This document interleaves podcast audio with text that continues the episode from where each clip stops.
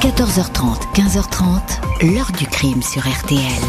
Jean-Alphonse Richard. Gérard Lebovici a-t-il été victime de gens avec qui il était en compte? En tout cas, il a été littéralement exécuté de quatre balles dans la nuque, curieusement positionné en une sorte de carré mortel. Les enquêteurs de la brigade criminelle n'écartent en tout cas aucune hypothèse. Gérard Lebovici connaissait beaucoup de monde.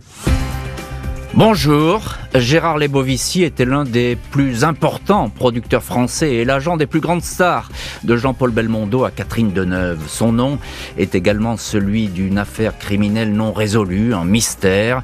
La justice n'a jamais pu établir qui a abrégé la vie du roi Lebo, comme on le surnommait, dans un parking parisien à la fin de l'hiver 1984. Une exécution qui a alors toutes les allures d'un contrat digne du grand banditisme. Les investigations vont se perdre dans les méandres de la vie obscure et tortueuse de la victime, une personnalité en vue, célèbre mais cultivant toujours l'ombre au détriment de la clarté. 38 ans après, la clé de ce crime mystérieux a peut-être été trouvée. Il fallait aller la chercher avec insistance dans la vie la plus intime de l'Ebovici et dans le monde de la nuit. C'est une ex-call girl, une ancienne fille de Madame Claude qui, avant de mourir, a laissé ce témoignage spectaculaire et livrer le nom du meurtrier présumé du roi Lébeau. Un scénario de polar que je vais vous raconter avec nos invités, dont le journaliste Frédéric Ploquin, à l'origine de ces révélations. 14h30, 15h30. L'heure du crime sur RTL.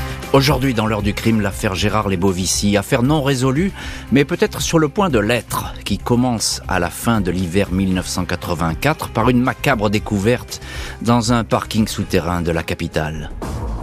Ce mercredi 7 mars 1984, peu avant 4 heures du matin, le gardien qui fait sa ronde dans le parking de l'avenue Foch à Paris, au pied de l'Arc de Triomphe, est attiré par son chien au deuxième sous-sol vers un véhicule mal garé.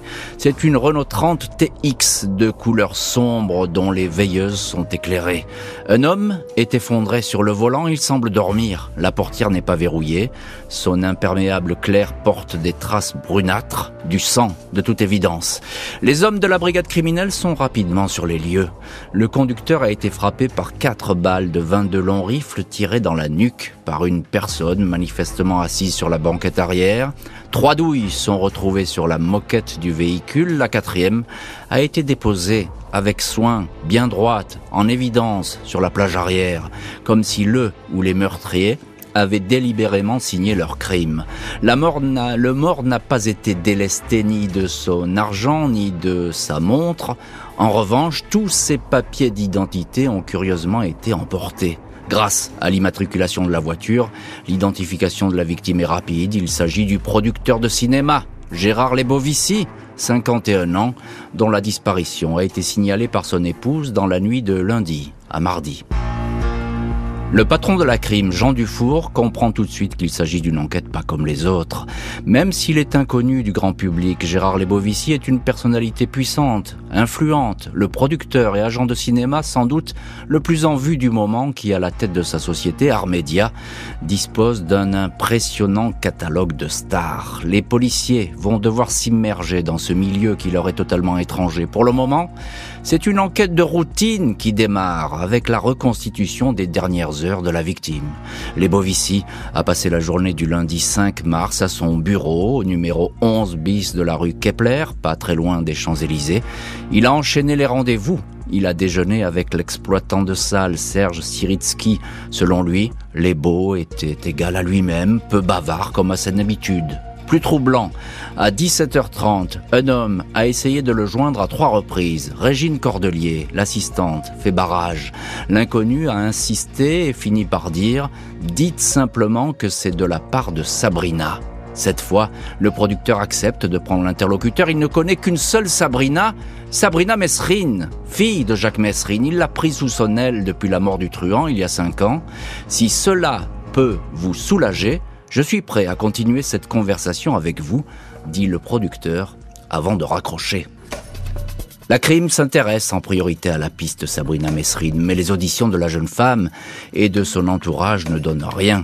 De toute évidence, le mystérieux interlocuteur a utilisé ce prénom pour avoir un accès direct à Gérard Lebovici.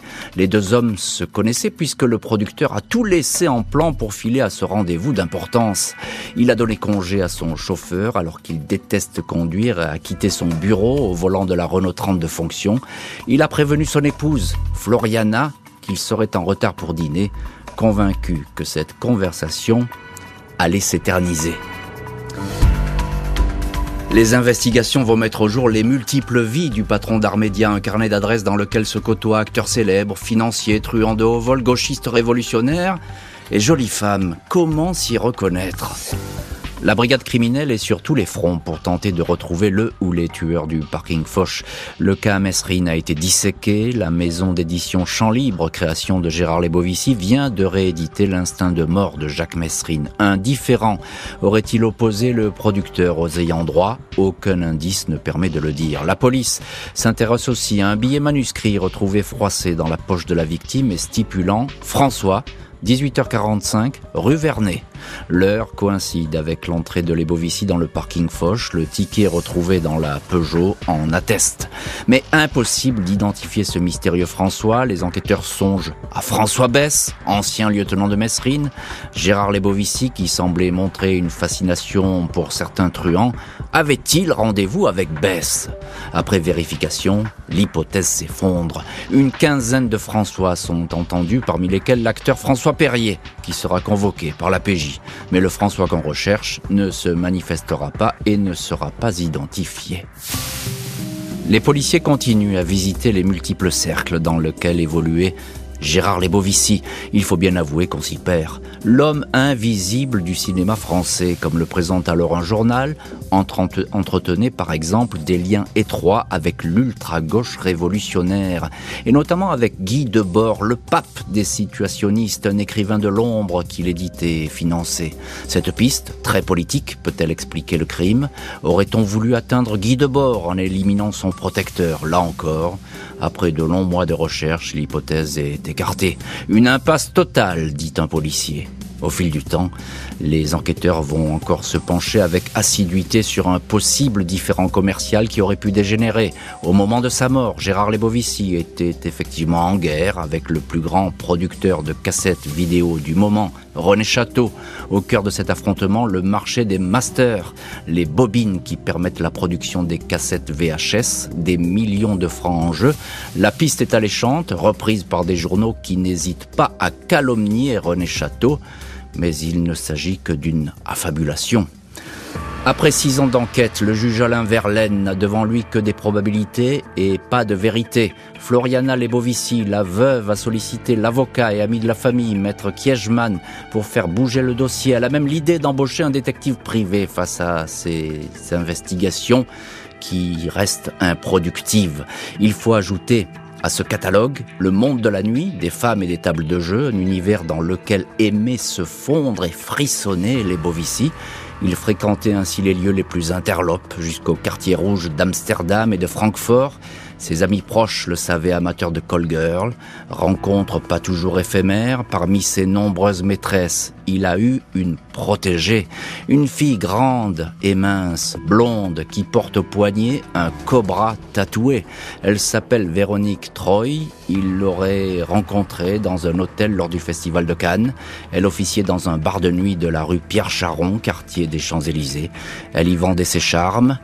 Officier à l'époque, car Véronique, elle aussi, est morte. La liaison entretenue par le producteur avec euh, une de ses call girls préférées, sa call girl préférée, va revenir aux oreilles des policiers, mais cette histoire serait-elle trop romanesque? Les policiers qui enquêtent sur euh, sa mort ont dénombré plusieurs maîtresses gravitant autour de Gérard Lebovici. Quelques années avant le crime, il a ainsi rencontré Véronique Troy, 30 ans de moins que lui. Il la retrouve souvent chez elle, dans l'appartement de la rue Frédéric Bastia, près de l'église Saint-Philippe du Roule. Mais cette liaison n'est pas comme les autres. Au fil du temps, le producteur s'est attaché à Véronique au point de l'avoir totalement prise sous son aile. Une espèce de liaison filiale est apparue À sa meilleure amie, Patricia Herzmann, elle aussi call ancienne fille du réseau de Madame Claude, Véronique Troy a souvent confié que les Bovici étaient son deuxième papa, un père de substitution, car son vrai père, un certain Dimitri Troitsky, un russe blanc émigré à Paris, est toujours, lui, en vadrouille.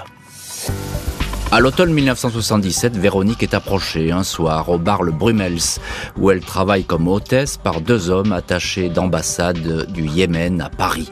Véronique Troy se voit proposer un voyage d'agrément jusqu'à la capitale Sanaa en compagnie d'une autre fille de son choix. Le client n'est autre que le président du pays en personne, Ibrahim Al-Hamdi, qui affectionne la compagnie d'Occidental. Le voyage est grassement payé, 50 000 francs par fille.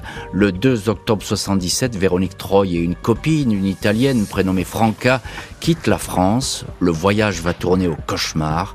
Les deux filles, pour des raisons jamais réellement établies, sont retrouvées mortes, abandonnées en plein désert, nues et mutilées. Ont-elles été tuées parce qu'elles se promenaient sans voile et au volant d'une voiture? Ou ont-elles servi d'appât pour piéger le président yéménite? Personne ne le sait. Patricia Hersman apprend la nouvelle à Gérard Lebovici. Une fois le choc passé, il ne souhaitera plus évoquer cette histoire. À l'époque, la police a recherché en vain le vrai père de Véronique, mais celui-ci est resté introuvable.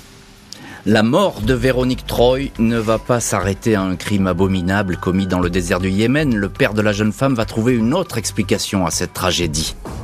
Printemps 2021, Patricia Herzmann publie ses mémoires dans un livre intitulé Call Girl du tout Paris. Plusieurs pages sont consacrées à Gérard Lebovici qu'elle connaissait bien et à la liaison qu'il entretenait avec sa meilleure amie, la call girl Véronique Troy, tuée en 1977 au Yémen. Patricia Herzmann dit avoir rencontré à cette époque le père de Véronique, le bijoutier Dimitri Troïski, complètement abattu par la nouvelle. Elle raconte l'avoir accompagné jusqu'à l'appartement de Véronique afin de récupérer certaines affaires et vider les lieux. Ce jour-là, ils sont tombés sur la liasse de 50 000 francs que les Yéménites avaient donné à la jeune femme pour le voyage, sur un fusil à pompe que lui avait offert un richissime ancien amant et surtout sur deux fausses cartes d'identité que Patricia tente tant bien que mal de dissimuler. Dimitri Troitsky demande à les voir. L'une d'elles est établie au nom de Véronique Lebovici. Il s'était soudain senti floué ou trahi, cette carte d'identité en main. Il a été submergé par un cruel sentiment de tristesse et d'abandon, écrit Patricia. Patricia Herzmann affirme que depuis ce jour, Dimitri Troitsky, ancien militaire et espion, familier des armes, aurait fait une fixation sur Lebovici, un homme qui en quelque sorte aurait voulu lui voler sa fille. Pendant des mois, des années, il va se renseigner sans relâche sur ce voyage au Yémen, de plus en plus obsédé par la figure du producteur de cinéma. Une haine allant crescendo jusqu'à souhaiter sa mort et peut-être lui tendre un piège dans le parking Foch. Le jour où Lebovici a été tué de 4 balles de 22 mm dans la nuque, j'ai compris aussitôt que Dimitri était passé à l'acte. Je me suis bien gardé de le dire aux enquêteurs, écrit encore Patricia Herzmann. Le patron d'Armédia serait donc tombé dans un piège imprévisible, tué par un homme qui le considérait comme à l'origine des malheurs et de la fin brutale de Véronique, sa fille. Dossier classé, la justice n'établira sans doute jamais officiellement que Dimitri Troitsky était l'homme assis sur la banquette arrière de la Renault 30 TX en début de soirée le lundi 5 mars 1984 dans les sous-sols du parking Foch. Cet individu qui aurait donc froidement abattu les Bovici au terme d'une vengeance personnelle longuement ruminée. Troitsky n'a jamais été entendu par la justice et l'arme ayant servi au crime n'a pas refait surface. Mon instinct est formel, Dimitri avait toutes les raisons du monde de vouloir effacer cet homme pour lequel sa fille l'avait abandonné, écrit Patricia Herzmann qui ajoute « Je pense que Dimitri s'est trompé de cible ». Gérard Lebovici, victime gratuite de la névrose et de la paranoïa d'un seul homme, pourquoi pas? Le journal Libération écrivait de façon prémonitoire peu après l'assassinat Si l'enquête judiciaire devait apporter quelques lumières sur cette mort plus que surprenante, on doute néanmoins que le mystère Lebovici puisse être un jour levé. L'heure du crime, présenté par Jean-Alphonse Richard sur RTL.